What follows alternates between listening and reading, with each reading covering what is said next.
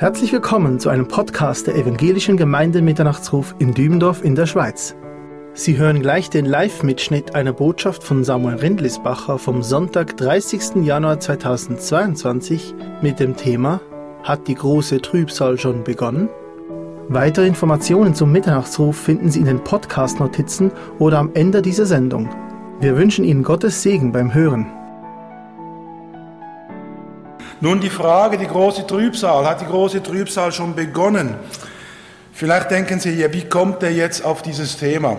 Bei uns im Missionswerk Mitternachtsruf haben wir ja auch ein Team, das Seelsorge anbietet. Das heißt, wenn jemand anruft von unseren Freunden übers Telefon, und da gibt es ein Seelsorgeteam, das das Telefonhörer abnimmt. Und da kommt immer wieder auch in letzter Zeit die Frage, hat vielleicht schon die große Trübsal doch schon begonnen? Oder da wird auch gefragt, es könnte sein, dass vielleicht die Gemeinde Jesus doch in die große Trübsal gehen muss. Nun, auf diese Fragen möchte ich versuchen, heute Morgen einzugehen. Es soll ein Versuch sein, eine Antwort, und zwar auf Grundlage des Wortes Gottes in meiner Erkenntnis. Und ich werde das immer wieder auch belegen mit Bibelstellen. Und bitte suchen Sie selber, forschen Sie selber. Vielen, vielen herzlichen Dank. Und ich möchte das tun, mit drei verschiedenen Punkten. Zuerst einmal Trübsale im menschlichen Leben. Wir alle haben Trübsale. Du, ich, wir. Wir haben Trübsale. Dann möchte ich als zweiter Punkt die große Trübsal anschauen. Was ist es eigentlich, die große Trübsal? Und dann eben übergehen zu der herrlichen Hoffnung, die wir als Christen haben. Und so möchten wir beginnen und möchten miteinander einen Bibeltext lesen. Da heißt es, nach der neuen evangelistischen Übersetzung, da heißt es, ein Mann, er hatte zwei Söhne. Der Jüngere sagte zu seinem Vater, ich möchte jetzt schon den Teil der Erbschaft haben, der mir zusteht. Da teilte der Vater seinen Besitz unter seine Söhne auf. Wenige Tage später hatte der Jüngere seinen ganzen Anteil zu Geld gemacht und reiste in ein fernes Land. Dort lebte er in Saus und Braus und vergeudete sein ganzes Vermögen. Als er alles ausgegeben hatte, brach in jenem Land eine große Hungersnot aus und er ging ihm schlecht. Da ging er zu einem Bürger jenes Landes und drängte sich ihm auf. Der schickte ihn zum Schweinehüten aufs Feld. Gerne hätte er seinen Hunger mit den Früchten des Johannisbrotbaumes für die Schweine gestillt aber er bekam nichts. Und jetzt, jetzt kam er zur Besinnung. Nun, manchmal braucht es in unserem Leben eine Not, dass wir zur Besinnung kommen. Manchmal ist es so, dass es sogar ein Unglück braucht, damit wir wieder anfangen, an unsere Brust zu schlagen. Und manchmal braucht es sogar eine Katastrophe, damit wir wieder anfangen, Gott zu suchen. Ich habe so den Eindruck, dass Gott in unseren Tagen sehr eindringlich redet, anklopft, fragt, dass wir doch wieder anfangen, ihn zu suchen. Über alledem sagt die Bibel ganz klar, Gott will nicht den Tod des Menschen.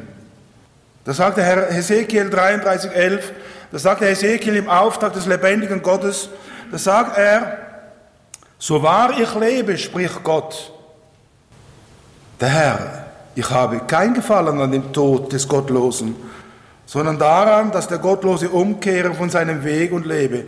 Gott will, dass der Mensch umkehrt, zu ihm zurückkommt, dass der Mensch lebt, dass der Mensch Ewigkeit hat.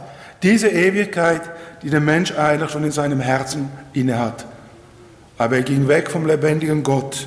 Und Gott möchte, dass der Mensch umkehrt, Buße tut, zu ihm zurückkehrt.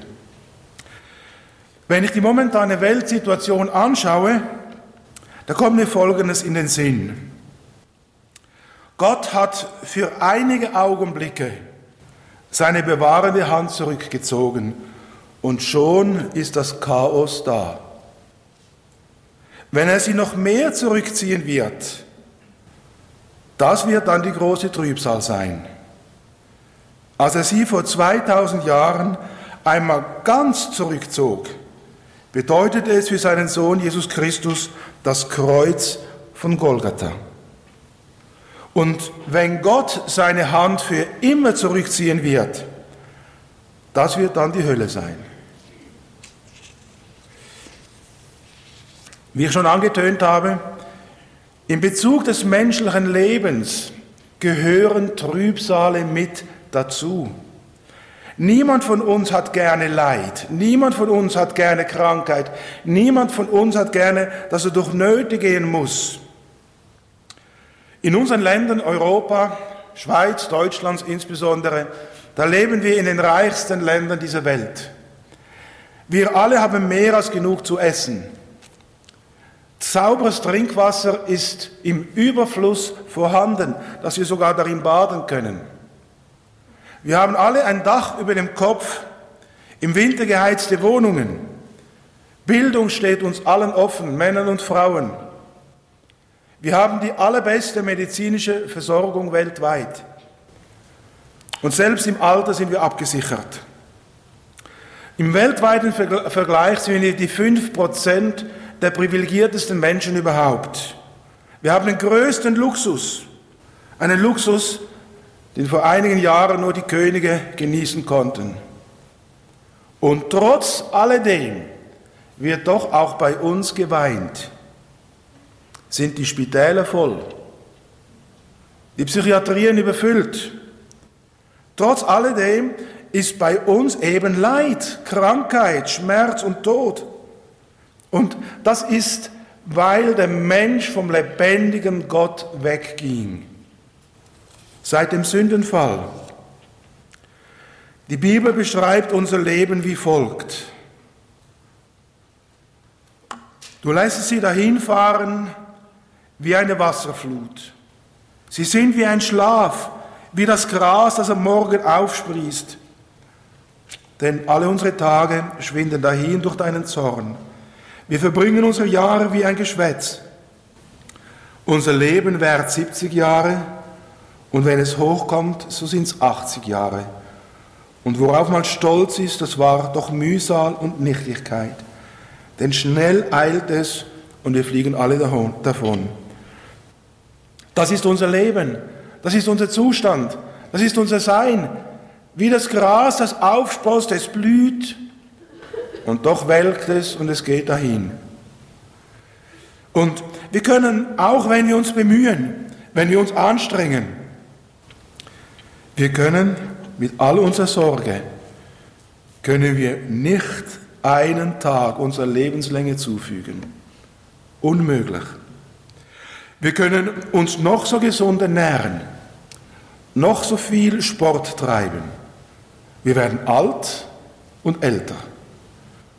Ich bin immer wieder erstaunt, wenn ich ins Spiegel schaue, dann schaut mich jemand an, den ich eigentlich gar nicht kenne. Weil ich erinnere mich, vor 30 Jahren sah ich noch ganz anders aus. Und das ist mir geblieben. Und deswegen, aber eben, es ist genau das, was die Bibel sagt. Wer aber von euch kann durch sein Sorgen zu seiner Lebenslänge auch nur eine einzige Elle hinzufügen? Und das trifft auch uns Christen. Auch wir sind davon betroffen.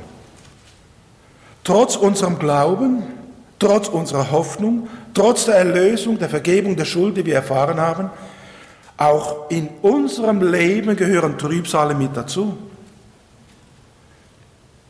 Auch Christen können ihren Job verlieren. Auch Christen können von einem Konkurs betroffen sein. Auch Christen sind vor Krankheit nicht verschont. Auch Christen gehen durch Leid und Schmerz.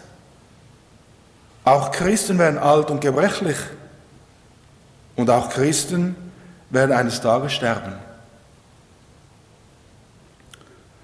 Dazu kommt ein zusätzliches. Wir Christen, wir haben, auch wenn wir mit Jesus unterwegs sind, haben wir Trübsale um Jesu willen. Und das vergessen wir oft. In unserem Breitengraden waren wir in den letzten Jahrzehnten völlig verschont vor Verfolgung. Klar, man wurde vielleicht ausgelacht, man wurde irgendwie in eine Ecke gestellt, aber niemand von uns hat in unserem Breitengraden wegen Jesu Willen Gefängnis erleiden müssen. Verfolgung oder sogar Tod. Und doch sagt die Bibel Folgendes. In Apostelgeschichte 14, 22, da sagt der Apostel Paulus, er sagt, dass wir durch viele Bedrängnisse in das Reich Gottes eingehen müssen. Wenn wir die Geschichte der Gemeinde Jesus anschauen, die Geschichte der Gemeinde Jesus ist eine Geschichte der Vertreibung, der Verfolgung. Die Geschichte der Gemeinde Jesus getränkt von den Tränen des Abschieds, von dem Blut der Märtyrer. Denken wir da zum Beispiel an Stephanus, den ersten Märtyrer.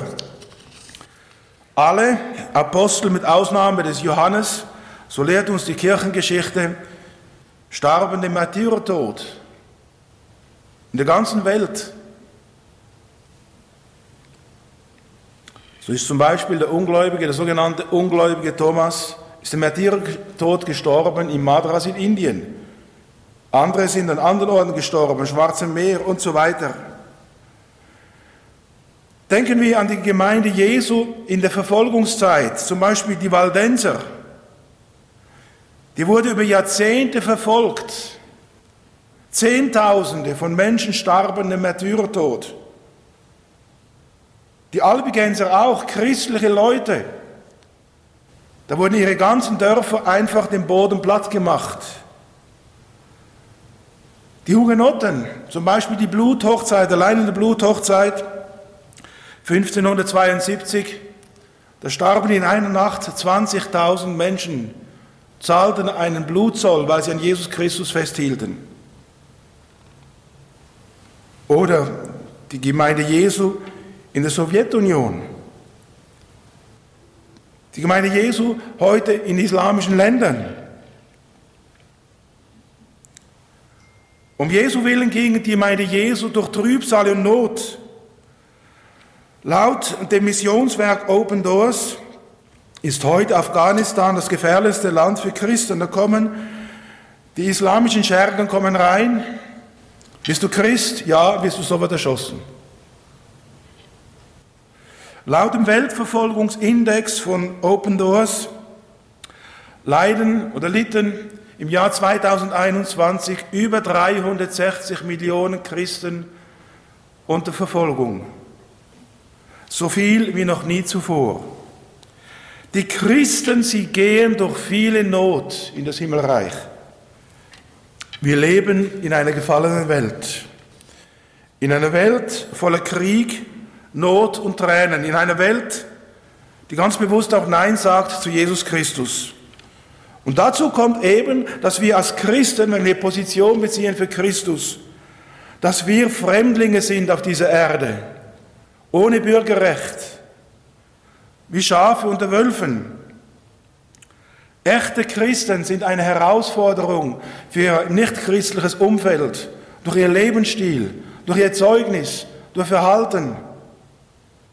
Und genau das sagt der Herr Jesus auch, weil wir Boten sind des Herrn Jesus. Geschieht uns das Gleiche, wie es dem Herrn Jesus geschah. Und so sagt der Herr Jesus, über die Gemeinde Jesus, über dich und mich, wenn du ein Kind Gottes bist. Und es sind eben diese Trübsale, die die Gemeinde Jesus weltweit durchgeht. Da sagt der Herr Jesus, wenn ihr von der Welt wäret, so hätte die Welt das ihre lieb. Weil ihr aber nicht von der Welt seid, sondern ich euch aus der Welt heraus erwählt habe, darum hasst euch die Welt. Das alles sind Trübsale. Trübsale, wo ein jeder Mensch durchgeht. Krankheit, Not, Tod. Aber auch Trübsal, weil wir an Jesus glauben. Auch das sind Trübsale. Aber all diese Dinge haben nichts zu tun mit der großen Trübsal.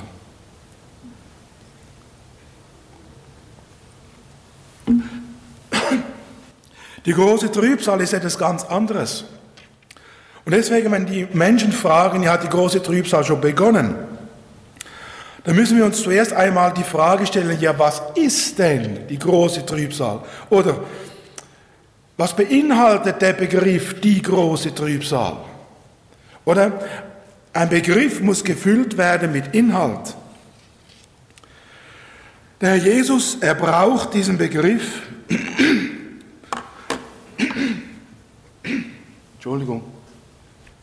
In Matthäus 24, Vers 21, da sagt der Herr Jesus, und er brauchte diesen Begriff, die große Trübsal oder auch anders übersetzt, die große Drangsal. Und sagt er, denn dann wird eine große Drangsal sein, die von Anfang der Welt bis jetzt keine gewesen ist und auch keine mehr kommen wird. Und wenn jene Tage nicht verkürzt würden, so würde kein Fleisch gerettet werden. Aber um der Auserwählten willen sollen jene Tage verkürzt werden. Also diese Tage werden nicht stundenmäßig verkürzt, sondern begrenzt auf genau sieben Jahre. Wenn diese Zeit länger dauern würde, so sagt der Herr Jesus, da würde kein Fleisch überleben, also das heißt, kein Mensch würde überleben. Weil diese Zeit ist so schlimm. Und deswegen verkürzt der lebendige Gott diese Zeit auf genau sieben Jahre. Und von dem sind wir heute noch ganz ganz weit entfernt. Und wenn ihr das Buch der Offenbarung lest, könnt ihr nachlesen in Kapitel 6 bis Kapitel 19, das ist die große Trübsal. Diese Zeit ist so schrecklich, wie es eine schreckliche Zeit auf dieser Erde noch nie gegeben hat. Und wie der Herr Jesus sagt, auch nie mehr geben wird. Der Begriff die große Trübsal kann man auch noch in andere Worte fassen. Zum Beispiel der Tag des Herrn oder auch die Angst Jakobs oder der große schreckliche Tag, der Tag des Gerichts, der Tag der Abrechnung und auch der Tag des Zornes des Lammes. Und auf das werden wir dann noch etwas später etwas mehr eingehen. Der Tag des Herrn finden wir zum Beispiel im Buch Joel. Im Buch Joel, da sagt der Joel, denn der Tag des Herrn erkommt. Ja, er ist nahe. Ein Tag der Finsternis, also hier wird er beschrieben, also ein Tag der Finsternis und des Dunkels.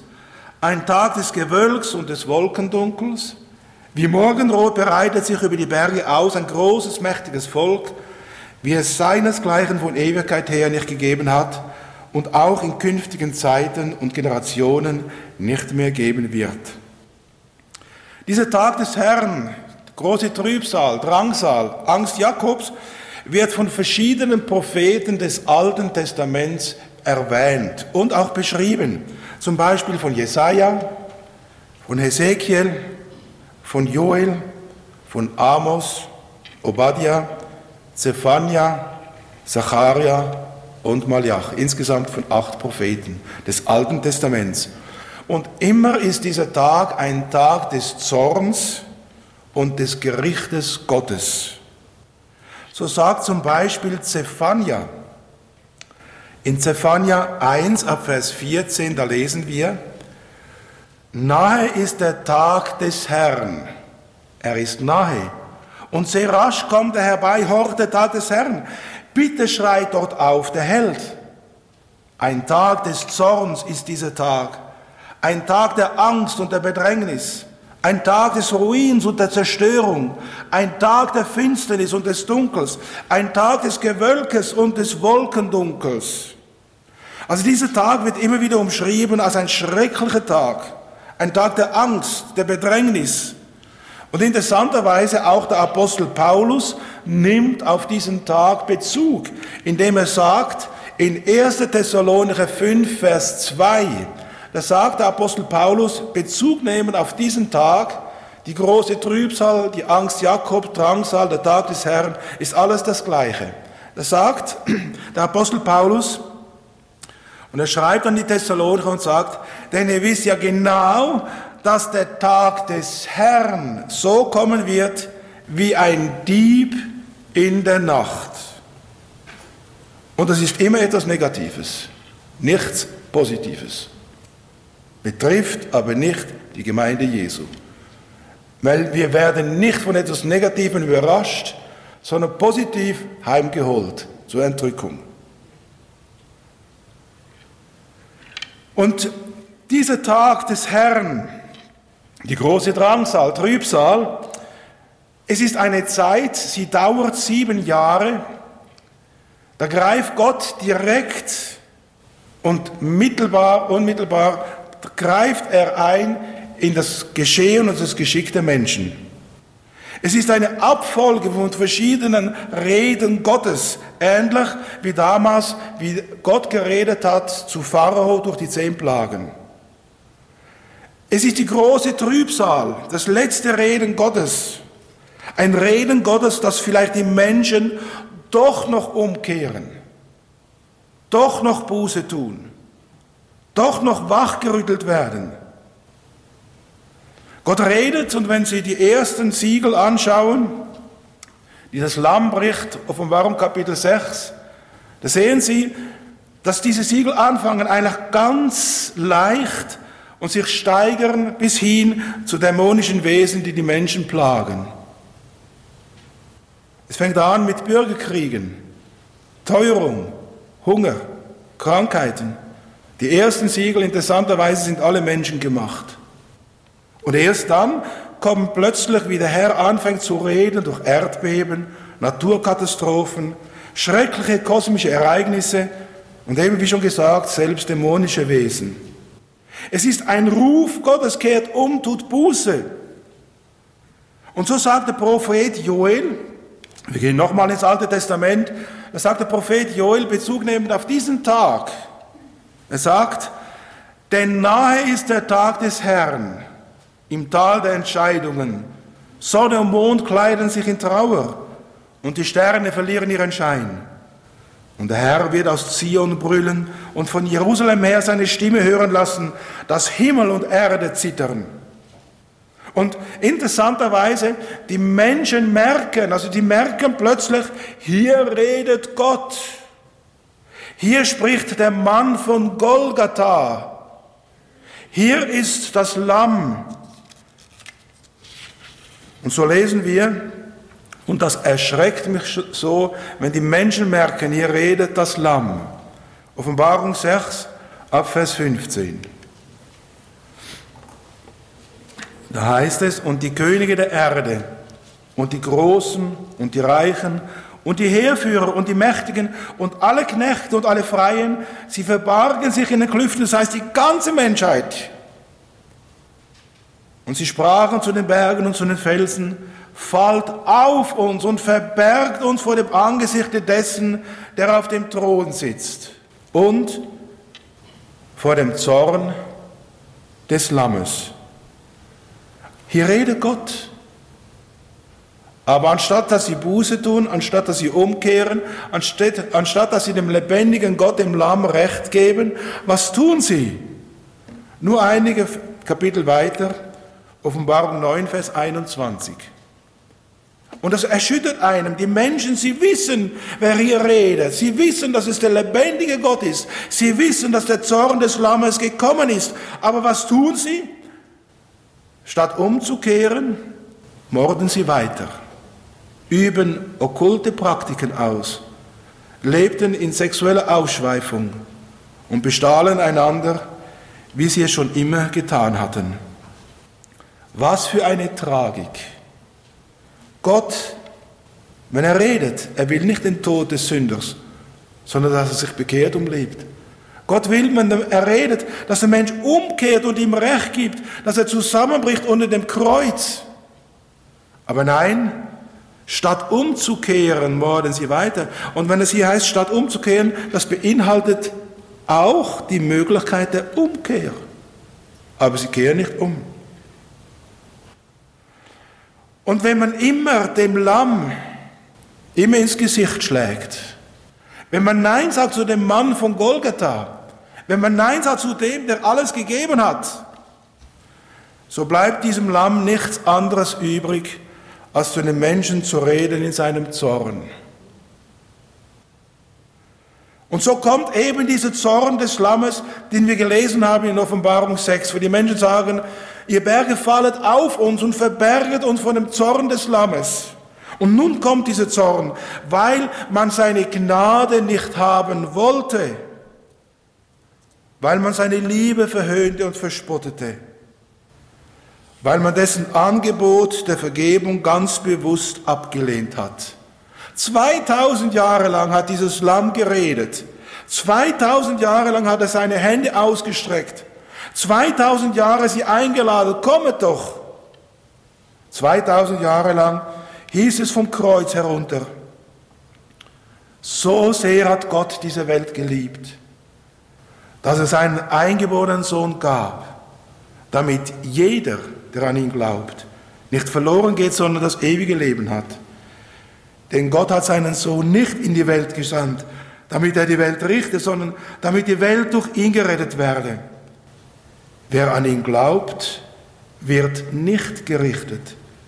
Wer aber nicht glaubt, der ist schon gerichtet, weil er nicht an den Namen des eingeborenen Sohn Gottes glaubt.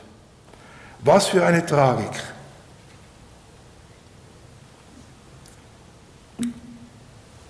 Man sagt Nein zu dem Lamm. Man verachtet das Angebot dessen, der alles gab, sogar sein eigenes Leben. Und wenn man immer Nein sagt zu dem Herrn der Welt, der dies alles geschaffen hat, der den Ausweg aus der Not der Sünde gemacht hat, durch sein eigenes Blut am Kreuz, dann bleibt nur noch eines übrig, nämlich das, was hier steht, nämlich das Gericht. Und deswegen die große Trübsal ist der Zorn des Lammes,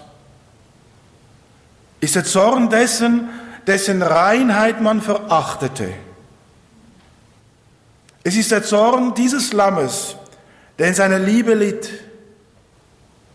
Es ist der Zorn des Lammes, der in seiner Geduld schwieg. Es ist der Zorn des Lammes, das in seiner Langmut zuwartete. Es ist der Zorn des Lammes, das in seiner Barmherzigkeit jeden Tag einlud, in seiner Gnade wartet. Der immer wieder gesagt hat, kommet her zu mir alle, die ihr mühselig und beladen seid. Doch stattdessen man sich ihm zugewandt hat, zeigte man ihm die kalte Schulter. Man verachtete und verspottete ihn, spuckte ihn an und nagelte ihn ans Kreuz. Man will dieses Lamm Gottes nicht haben, obwohl man weiß, er ist derjenige, der für mich litt, der ans Kreuz ging. Und wie ist es erschütternd, wenn Menschen mir sagen, ich weiß, dass es stimmt, aber ich will das nicht haben. Und deswegen, wenn man Nein sagt zu diesem Lamm, kommt das Gericht. Da kommt das Lamm in seinem heiligen und gerechten und gerechtfertigten Zorn.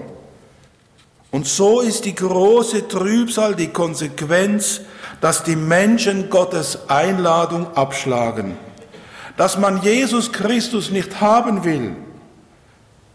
Und so kommt diese große Trübsal als ein letztes, ultimatives, schreckliches Reden Gottes, bevor er kommen wird, um sein Reich auf dieser Erde aufzurichten. Ich habe ganz am Anfang die Frage gestellt, sind wir schon in der großen Trübsal? Eigentlich lässt sich diese Frage mit einem einzigen Satz, oder besser gesagt mit einer einzigen Bibelstelle aus der Offenbarung beantworten. Schlag mal auf, Offenbarung 9, Vers 6. Ich gebe es gleich, kleiner Moment.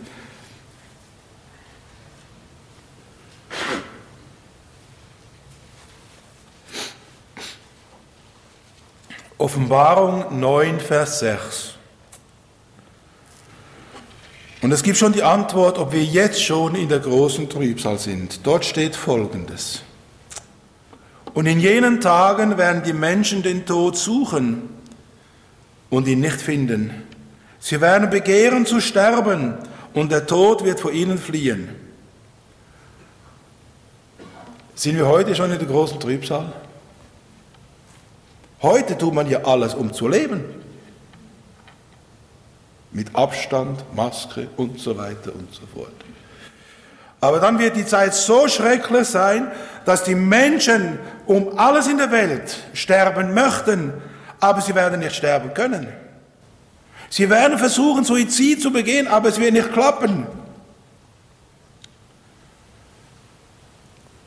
Das, was wir heute erleben, kann ein Vorbote sein dessen, was auf die Menschheit zukommt. Das, was wir heute erleben, ist für mich wie so ein Wetterleuchten, das in der Ferne ankündigt, dass große Ereignisse kommen. Das, was wir erleben, kommt mir so vor wie ein entferntes Donnergrollen eines aufziehenden Sturmes. Das Herannahen eines Antichristen, eines Diktators, der über Europa herrschen wird. Aber wir als Christen, brauchen wir das zu fürchten? Wir Christen, wir erwarten doch nicht die große Trübsal, ich erwarte Jesus. Ich als Christ, ich erwarte nicht das Erscheinen des Antichristen, ich erwarte das Erscheinen Jesu, dass er uns heimholt, endlich zu Hause zu sein. Wir Christen, wir warten, dass er kommt und ich stehe jeden Morgen auf und ich gehe immer mit dieser Hoffnung ins Bett, Herr Jesus, vielleicht ist es diese Nacht und wenn ich am Morgen aufwache, ich bin immer noch hier. Aber ich erwarte, Herr Jesus, vielleicht kommst du heute. Und deswegen, wir Christen, wir haben eine wunderbare, herrliche Aussicht. Jeder, der Jesus Christus als seinen Herrn und Erlöser kennt und bekennt, der das sagen kann, Jesus ist für meine Sünden gestorben. Er hat für meine Schuld bezahlt. Mein Leben gehört Jesus. Jesus wohnt durch seinen Heiligen Geist in mir. Der braucht doch den Zorn des Lammes nicht zu fürchten. Weil der Zorn des Lammes hat sich ja schon ergossen am Kreuz von Golgatha. Das Lamm hat bezahlt. Der darf sich über der Liebe des Herrn Jesus freuen. Der Apostel Paulus, schreibt im Römerbrief Kapitel 8, und es ist so wie das Resümee auf die Frage, gehen wir durch die große Trübsal? Das sagt der Apostel Paulus, und er hat ja alles aufgezählt im Römerbrief Kapitel 1 bis 3, dass keiner gerecht, auch nicht einer. Der Weg des, der Erlösung. Jesus starb für mich, ich sterbe mit ihm. Jesus wohnt in mir, ich bin sein Kind. Und dann sagt er als Resümee von alledem, sagt er Römer 8, 31, was wollen wir nun dazu sagen oder hierzu sagen? Ist Gott für uns? Wer kann dann gegen uns sein? Wir brauchen den Zorn des Lammes nicht zu fürchten. In Kolosse 3, Vers 3, da lesen wir, denn euer Leben ist verborgen mit dem Christus in Gott. Was für eine herrliche Tatsache. Ich bin in Jesus drin. Er hat mich bekleidet mit dem Mantel der Gerechtigkeit, mit den Kleidern des Heils. Was für ein Geschenk. Und so möchte ich Ihnen ein Bild vorlesen. Du hast es gelesen, Philipp, ganz am Anfang. Es sind die Verse aus Philippe 5, Vers 26. Es ist das Bild einer Braut. Der Apostel Paulus benutzt es, um unser Verhältnis zu Jesus aufzuzeigen. Und es gibt ja verschiedene Bilder. Leib, Braut, Gebäude, Steine und so weiter, sind alles Bilder, Weinstock, Rebe, sind alles Bilder, um uns aufzuzeigen, in welchem Verhältnis wir mit Jesus unterwegs sind, in welchem Verhältnis der Herr Jesus mit uns ist. Und so braucht der Apostel Paulus das Bild einer Braut. In Vers 5, ab Vers 25, da beschreibt der Apostel Paulus den Herrn Jesus, wer alles hingegeben hat. Er hat sein Leben für sie hingegeben. Was für wer? Für die Gemeinde, für seine Braut. Um sie zu seinem heiligen Volk zu machen. Und dann kommt es, durch sein Wort hat er den Schmutz ihrer Verfehlung wie mit einem reinigenden Bad von ihr abgewaschen. In der damaligen Zeit, wenn jemand geheiratet hat, haben sich zuerst gereinigt im Wasserbad. Und dann ging man erst zu der Hochzeit. Und genau das Bild ist hier gemeint. Denn er möchte sie zu einer Braut von makelloser Schönheit, die heilig und untadelig und ohne Flecken und ohne Runzeln oder irgendeine andere Unvollkommenheit vor ihn treten kann. So sieht Jesus seine Gemeinde. Der Herr Jesus sagt in diesen Versen, ich zitiere noch einmal, ich wiederhole mich, der Herr Jesus sieht uns als eine Braut von makelloser Schönheit, heilig und untadelig, ohne Flecken, ohne Runzel. Nichts Unvollkommenes ist an ihr. Und ich frage Sie, wenn ein Bräutigam so seine Braut sieht, kann der zornig sein? Das wäre ein komischer Bräutigam, der hat hier eine Schraube locker. Ja, es ist doch so, wenn ein Bräutigam seine Frau, seine Braut sagt, du bist von makelloser Schönheit, du bist heilig, untadelig, da ist nichts an dir. Und wenn ein Bräutigam sogar zu seiner Braut sagt, ich zahle sogar mit meinem eigenen Blut für dein Leben, ist ein solcher Bräutigam zornig auf seine Braut? Und deswegen die Frage, geht die Gemeinde Jesus durch die große Trübsal? Sie erübrigt sich eigentlich. In Kolosse 1, 22, da sagt der Apostel Paulus, und er bezieht dich mit ein, er meint dich. Da sagt er nämlich, doch jetzt hat Gott auch, doch jetzt hat Gott euch mit sich selbst versöhnt.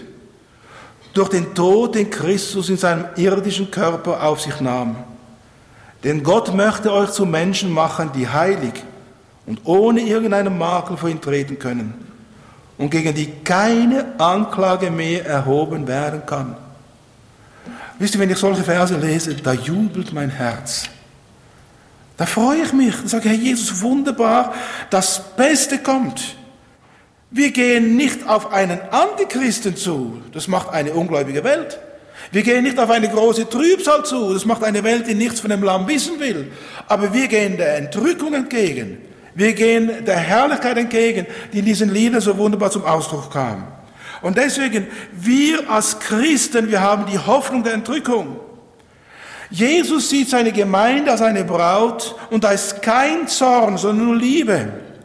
Da ist kein Gericht, sondern nur Herrlichkeit. Da ist keine Trübsal, sondern einzig und allein Gnade. Und deswegen, wir haben Hoffnung. Es ist die Hoffnung der baldigen Entrückung die Hochzeit des Lammes, die Heimholung der Braut. In der damaligen Zeit war es ja üblich, dass oft Eheleute, also besser gesagt, dass Ehepaare ihre Kinder schon im Kindesalter einander verlobt hatten. Das war ein, da ist ein Ehepaar, die haben einen Burschen, da ist ein anderes Ehepaar, die haben ein Mädchen. So kamen die Ehepaare überein, unsere Kinder, sie werden eines Tages heiraten. Sie haben sich verlobt. Und das war rechtlich, war das bindend. Also von Hochzeiten von Eltern arrangiert. Und bis zum Zeitpunkt der Hochzeit, da lebten die Brautleute noch völlig voneinander getrennt. Die haben sich vielleicht gekannt, ganz selten gesehen, aber der Bräutigam lebte im Hause seines Vaters und die Braut lebte auch im Hause ihres Vaters. Der Bräutigam erlernte ein Handwerk. Er lernte seinen Lebensunterhalt zu verdienen, eine künftige Familie zu versorgen. Es war dazu die Aufgabe auch des Bräutigams, im Hause seines Vaters eine Wohnung oder ein Zimmer herzurichten für seine zukünftige Braut. Also der Bräutigam musste im Hause seines Vaters eine Wohnung oder ein Zimmer herrichten, um dann dort, wenn er seine Braut heimgeholt hat, wenn der Zeitpunkt der Hochzeit gekommen war, seine Braut heimzuführen und dort dann im Hause seines Vaters mit ihr die Brautnacht zu verbringen und auch den Ehestand zu leben. Und genau das sagt der Herr Jesus. Der Herr Jesus sagt in Johannes 14, Vers 2, und ich glaube, dass der Herr Jesus auf diese Sitte Bezug nimmt, wenn der Herr Jesus sagt, Johannes 14, Vers 2, Johannes 14, Vers 2, im Hause meines Vaters sind viele Wohnungen. Wenn nicht, so hätte ich es euch gesagt. Ich gehe hin, um euch eine Stätte zu bereiten, so wie der Bräutigam damals im Hause seines Vaters für seine Braut eine Stätte bereitete. Und wenn ich hingehe und euch eine Stätte bereite, so komme ich wieder und werde euch zu mir nehmen, damit auch ihr seid, wo ich bin. Das war damals Sitte, ganz normal. Der Jesus sagt damit, ich gehe zum Vater im Himmel, um die gemeinsame Wohnung vorzubereiten. Und wenn ich die gemeinsame Wohnung vorbereitet habe, dann komme ich wieder und werde euch als meine Braut nach Hause führen. Und auch die Braut hat sich vorbereitet, hat die Aussteuer hergerichtet, hat immer darauf gewartet, wann kann es sein, dass der Bräutigam kommt. Warten wir nicht schon seit 2000 Jahren darauf, dass er uns endlich heimholt? Und interessanterweise damals wusste der Bräutigam nicht, wann die Hochzeit sein würde. Auch die Braut wusste nicht, wann die Hochzeit sein würde. Allein der Brautvater hat das gewusst. Allein der Brautvater hat gesagt, so mein Junge, die Wohnung ist hergerichtet, du bist vorbereitet, jetzt mach dich auf den Weg und hol deine Braut nach Hause. Der Brautvater gab das Signal. In Markus 13, 32 sagt genau das der Herr Jesus. Der Herr Jesus sagt, um jenen Tag und um die Stunde weiß niemand, auch die Engel im Himmel nicht, auch nicht der Sohn, sondern nur der Vater. Und wenn dann dieser Befehl ertönte, dann machte sich der Bräutigam auf den Weg und zwar mit Posaunenschall, mit Hörnerklang, mit Musik. Und meistens war es um Mitternacht. Er ging aus, um seine Braut heimzuholen. Und die Braut, die hörte, jetzt, jetzt kommt's. Sie hört die Musik, sie hört die Posaunen, sie hört den Ton. Und genau das ist es. Jetzt hört sie, sie macht sich bereit, sie badet sich, macht sich auf den Weg, um ihrem Bräutigam entgegenzugehen. Und genau das sagt auch der Apostel Paulus in 1. Thessalonicher 4, Vers 16. Denn der Herr selbst wird, wenn der Befehl ergeht und die Stimme des Erzengels und die Posaune Gottes erschallt vom Himmel herabkommen. Und die Toten in Christus werden zuerst auferstehen. Danach werden wir, die wir leben und übrig bleiben, zusammen mit ihnen entrückt werden, in Wolken zur Begegnung mit dem Herrn in die Luft. Und so werden wir bei dem Herrn sein alle Zeit. Das heißt, der Befehl wird ergehen. Wer gibt den Befehl? Der Brautvater. Und es tönt die Stimme des Erzengels und die Posaune Gottes. Und dann macht sich die Braut auf den Weg, sie reinigt sich und der Bräutigam geht aus und sie kommen zusammen und sie treffen sich und sie werden im Brautgemach sich zurückziehen. Es ist das Bild eines Hochzeitszuges, das die Braut heimbringt zur himmlischen Hochzeit. Und zu der damaligen Zeit war es oft so, dass eine Hochzeit nicht nur ein Tag ging, sondern zwei Tage, drei Tage, bis zu sieben Tage. Es war ein Fest des Jubels, ein Fest der Freude, der Ausgelassenheit. Wie lange dauert die große Trübsal? Sieben Jahre. Und wie lange konnte damals ein Fest gefeiert werden, ein Hochzeitsfest? Sieben Tage. Interessant, ich glaube, dass im Himmel sieben Jahre Hochzeit gefeiert wird, während auf dieser Erde die große Trübsal ist. Diese Welt geht durch die tiefsten Nöte. Aber bei uns erfüllt sich das, was wir lesen in Matthäus 5, Vers 4. Glückselig sind die Trauernden, denn sie sollen getröstet werden. Werden wir nicht seit 2000 Jahren verachtet, verfolgt? Geht die Gemeinde Jesu nicht seit 2000 Jahren durch Trübsal und Verfolgung, Schande, Martyrium? Die Märtyrer, deren Blut in die Millionen geht. Da kommt eines Tages der Zeitpunkt. Und es, für mich ist es das Fest der Hochzeit im Himmel, Offenbarung 19, Vers 7, wo es heißt, lasst uns nun jubeln vor Freude und ihm die Ehre geben, denn jetzt wird die Hochzeit des Lammes gefeiert. Seine Braut hat sich für das Fest bereit gemacht. Auf dieser Erde, da wird es zunehmend dunkler. Es geht immer mehr gegen Mitternacht. Es trifft das zu, was der Prophet Jesaja sagt, in Jesaja 60, Vers 2. Und es sind auch wieder solche Verse, die ganz kurz vor dem Erscheinen des Messias in Kraft und Herrlichkeit sein wird für sein Volk Israel. Und wenn er kommt, der Herr Jesus, für sein Volk Israel stehen auf dem Ölberg, dieser Zeit wird etwas vorausgehen, nämlich das, was Sie lesen in Jesaja 60, Vers 2. Denn siehe, Finsternis bedeckt die Erde und tiefes Dunkel die Völker. Während wir das sehen, während wir das beobachten, scheint es mir, als hörten wir von ferne die Posaune, die die Hochzeitszug des Bräutigams ankündigen. Die Posaunen, die das sagen, dass der Bräutigam kommt, wie es der Apostel Paulus in Thessalonichen schreibt. Und es ist das, was wir auch immer mehr hören. Es ist der Ruf um Mitternacht, der Auftrag des Missionswerks Mitternachtsruf. Um Mitternacht aber entstand ein Geschrei. Siehe, der Bräutigam kommt, geht aus ihm entgegen. Der Herr Jesus, er kommt. Und es könnte heute sein. Bei alledem wollen wir Israel nicht außen vor lassen.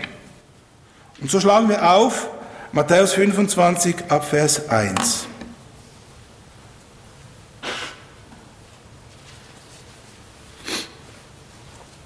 Du hast es gelesen, vielen Dank. Lese es noch einmal. Wenn der Menschensohn kommt, wird es mit dem Himmelreich wie mit zehn Brautjungfern sein, die ihre Fackeln nahmen und dem Bräutigam entgegengingen. Fünf von ihnen waren töricht und fünf waren klug. Die Törichten nahmen zwar ihre Fackeln mit, aber keinen Ölvorrat. Die Klugen dagegen hatten außer ihren Fackeln auch Gefäße mit Öl dabei. Als sich nun die Ankunft des Bräutigams verzögerte, wurden sie alle müde und schliefen ein. Man kann dieses Gleichnis anwenden auf verschiedene Situationen. Auch als Bild für die Gemeinde Jesu, dass wir immer wach sein sollen, ihn erwarten sollen. Aber ich möchte es ganz bewusst anwenden heute Morgen auf Israel. Es ist interessant, Herr Jesus gebraucht dieses Gleichnis, auch das Gleichnis vom Feigenbaum, braucht er, um anzukündigen, wie die Zeit sein wird, bevor er wiederkommt, um sein Reich aufzurichten. Der Herr Jesus erzog in Jerusalem ein. In Matthäus 21, Vers 9, da lesen wir, wir reiten auf einem Esel, am Palmsonntag kommt er nach Jerusalem, er zieht in Jerusalem ein und die ganze Volksmenge, sie ruft ihm entgegen, Hosianna, dem Sohn Davids, gepriesen sei der, welcher kommt, im Namen des Herrn, Hosianna in der Höhe. Sie erwarteten den Messias.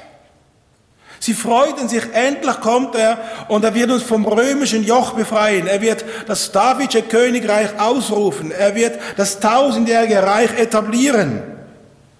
Doch als sich ihre Erwartungen nicht erfüllten, da haben sie ihn verworfen. Sie haben ihn zur Seite gestellt, ja ans Kreuz genagelt. Und als Folge davon wurde Israel zur Seite gestellt, um das Bild der zehn Brautjungfern zu benutzen. Israel schlief ein, und zwar alle. 2000 Jahre lang wurde der Schein ihrer Fackeln immer kleiner, ihr Licht verlöschte. Sollte nicht Israel mit dem Messias der Lichtträger der Nationen sein? Das Licht verbreiten, indem sie hinweisend auf den Messias sind, aber indem sie ihn verworfen haben, haben sie, wurden sie zur Seite gestellt, sie verloren ihre Licht- und Leuchtkraft, ihre Lampen erlöschten und Israel war 2000 Jahre lang in der Dunkelheit. Doch heute Seit dem Jahr 1882 kehren sie zurück. Es scheint, wie wenn plötzlich Israel, die Totengebeine kommen zusammen aus Hesekiel 37, wie wenn diese Totengebeine nicht nur zusammenkommen und plötzlich, sondern auch plötzlich wieder anfangen zu leuchten. Lichtkraft. Israel ist wieder ein Staat, hat eine eigene Regierung, Sprache, Land. Sie sind das Volk der Innovationen. Israel im Vergleich der Brautjungfern, sie wachen auf. Und da gibt es kluge und törichte. In Israel gibt es Menschen, die fangen an zu fragen, ja könnte es sein, dass vielleicht Jesus Christus doch der Messias ist? Ist er vielleicht doch der Verheißene? Es gibt in Israel, es ist so erstaunlich, und ich habe das schon hier schon mal gesagt, das bewegt mich. In Israel gibt es ein geistliches Erwachen unter jüdischen Menschen, und zwar hin zu dem Mann von Golgatha, zu Jesus Christus, zu ihrem Messias. Es scheint so, wie wenn diese fünf weisen Jungfrauen plötzlich ihre Lampen nicht nur wieder einschalten, das Licht nicht nur brennt, sondern sie haben auch das Öl des Heiligen Geistes, das heißt, sie sind Kinder Gottes. Und es wird uns berichtet, dass in Israel eine regelrechte Erweckung stattfindet. Und zwar auch unter orthodoxen Menschen. Es ist für mich faszinierend, wenn ich diese Filme sehe auf YouTube von One for Israel. Diese Filme wurden innerhalb kürzester Zeit in hebräischer Sprache in Israel über 40 Millionen Mal angeklickt. Israel hat ungefähr 8 Millionen jüdische äh, Einwohner. Nehmen wir mal an, 8 Millionen, 40 Millionen, das heißt, jeder Israeli in Israel hat in seiner Sprache mindestens fünfmal einen solchen YouTube-Film angeschaut oder angeklickt. Was bedeutet das? Israel, die zehn weisen Jungfrauen, sie sind am Erwachen. Sie sind dabei, ihrem Messias entgegenzugehen. Interessant, was der Herr Jesus sagt. Der Herr Jesus sagt in Matthäus 23, auch bei diesen Reden, Endzeitsreden, wo der Herr Jesus weint über Jerusalem, dann sagt er, und er sagt zu Israel, sagt er das, ihr werdet mich von jetzt an nicht mehr sehen. Das heißt, sie waren blind, die Decke Mose war vor ihren Augen, sie konnten ihren Messias nicht erkennen. Und dann sagt Herr Jesus, ihr werdet mich von jetzt an nicht mehr sehen, bis dass ihr sprecht. Gepriesen sei der, welcher kommt im Namen des Herrn. Das heißt, wenn Sie den Messias anfangen wieder zu suchen, wieder zu erkennen, dann wird die Decke weggenommen und dann wird er auch erscheinen. Die klugen Brautjungfern sind aufgewacht. Die Fackeln, sie brennen. Das Licht fängt an zu leuchten. Gottes Wort erfüllt sich vor unseren Augen. Aber gleichzeitig sehen wir in Israel auch die fünf törichten Brautjungfern. Und ich möchte das vergleichen mit der jüdischen Orthodoxie. Auch sie sind aufgewacht in Israel. Sie waren zerstreut, gehen zurück. Und anstelle, dass sie den Messias erkennen, gehen sie noch mehr zurück zu der Orthodoxie. Sie bereiten sich auf sein Kommen vor, des Messias kommen. Die Geräte des Tempels sind hergestellt. Im Tempelinstitut in Jerusalem können Sie das anschauen. Faszinierend. Der Grundstein des neuen Tempels ist vorbereitet. Alles ausgestellt im Tempelinstitut, wie schon erwähnt. Und doch haben sie kein Öl. Sie sind Lampen ohne den Heiligen Geist. Sie lehnen Jesus Christus als ihren Messias ab. Sie spotten über ihn. Ja, sie verfolgen sogar die, welche in Israel an den Messias Jesus Christus glauben. Und das, was sie für wohlgefälliges Öl halten, ist nur das Produkt der Händler und der Verkäufer. Der Herr Jesus hat Folgendes getan. In Matthäus 21, auch ganz kurz, vor diesem Reden, Endzeitsreden ging der Herr Jesus, geht in den Tempel und das tut er. Und Jesus ging in den Tempel Gottes hinein und trieb alle hinaus, die im Tempel verkauften und kauften. Und stieß die Wechsler, die Tische der Wechsler um und die Stühle der Traubenverkäufer. Und er sprach zu ihnen, es steht geschrieben, mein Haus soll ein Bethaus sein. Ihr aber habt eine Räuberhöhle daraus gemacht.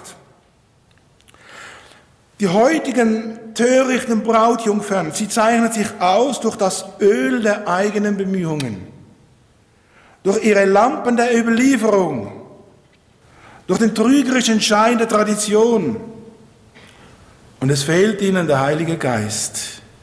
Es fehlt ihnen die Beziehung zum wahren Licht, zum Messias Israels, zu Jesus Christus. Es fehlt ihnen die Hauptsache. Und warum sage ich das alles? Unsere Welt steht heute Kopf. Politiker, ihnen fehlt ein klares, zielführendes Konzept. Mir scheint es so, wie wenn sie nicht wissen, was zu tun ist. Die Menschen haben Angst und sind verunsichert. Gleichzeitig sehen wir eine Abkehr von biblischen Werten. Man geht weg vom lebendigen Gott, gerade die Länder der Reformation. Man will Gott nicht haben. Die Gemeinde Jesus gerät weltweit zunehmend unter Druck. Und gleichzeitig sehen wir ein wunderbares, herrliches Erwachen der Brautjungfern in Israel. All das sagt mir, vielleicht auch uns, der Herr Jesus, er kommt. Und es könnte heute sein. Noch einmal, mir scheint, wie wenn von weitem schon der Ton der Posaunen zu hören ist. Es scheint so, wie wenn der Befehl des Brautvaters, du, jetzt mach dich auf den Weg, es ist Zeit, hol deine Braut nach Hause. Es scheint mir fast, wie wenn das Geschrei um Mitternacht laut wird. Und deswegen lassen wir es doch nicht zu, dass unsere Weltsituation, unsere Lebensumstände uns den Blick vom Bräutigam weglenken. Wir wollen auf Jesus schauen. Wir wollen auf ihn warten. Wir wollen mit ihm rechnen. Er kommt und es könnte heute sein. Und wir wollen uns gegenseitig Mut machen, das Ziel nicht aus den Augen zu verlieren. Uns gegenseitig zu trösten, uns zu ermutigen, uns zu stärken. Und sind wieder noch hinzuweisen, Jesus, er kommt. Und gleichzeitig wollen wir auch das tun, was der Apostel Paulus schreibt. Und mit dem Vers möchte ich schließen. In Philippe 4, Vers 5. Der Apostel Paulus schreibt das aus dem Gefängnis. Seine Lebensumstände sind alles andere als gut. Er hat Not. Vielleicht hat ihm seine Glieder geschmerzt. Er wusste nicht, was auf ihn zukommt. Werde ich den morgigen Tag erleben oder nicht? Und dann schreibt er, den Philippen schreibt er in Philippe 4, Vers 5, auch uns zur Ermutigung, seid freundlich im Umgang mit allen Menschen. Ihr wisst ja, das Kommen des Herrn Jesus steht nahe bevor. Macht euch um nichts Sorgen. Wendet euch vielmehr in jeder Lage mit Bitten und Flehen und voll Dankbarkeit an Gott und bringt eure Anliegen vor ihn. Das heißt, schauen wir auf ihn, Rechnen wir mit ihm, schütten wir unser Herz vor ihm aus, sagen wir alles, was uns bedrückt und warten wir, dass Jesus vielleicht heute kommt. Möge das auch Ihre Hoffnung und Ihr Trost sein in unserer heutigen Zeit. Amen. Lass uns still werden und beten. Herr Jesus, danke dafür, dass wir nicht vor Angst zergehen müssen. Danke dafür, dass du uns hältst, dass du uns trägst, dass du uns umgibst und dass du uns sagst, Herr Jesus, ich komme bald. Und Herr Jesus, das Zeugnis deines Geistes in unseren Herzen, die Lebenssituation, die Weltsituation, sagt uns so deutlich, du könntest heute noch kommen. Und so wollen wir bereit sein, um dir zu begegnen. Herr Jesus, komme bald. Danke dafür. Amen. Dieser Podcast wurde produziert vom Missionswerk Mitternachtsruf. Schnitt und Redaktion Joshua Keller. Weitere Infos zum Missionswerk und der Gemeinde Mitternachtsruf erhalten Sie unter www.mnr.ch. Copyright Missionswerk Mitternachtsruf, alle Rechte vorbehalten.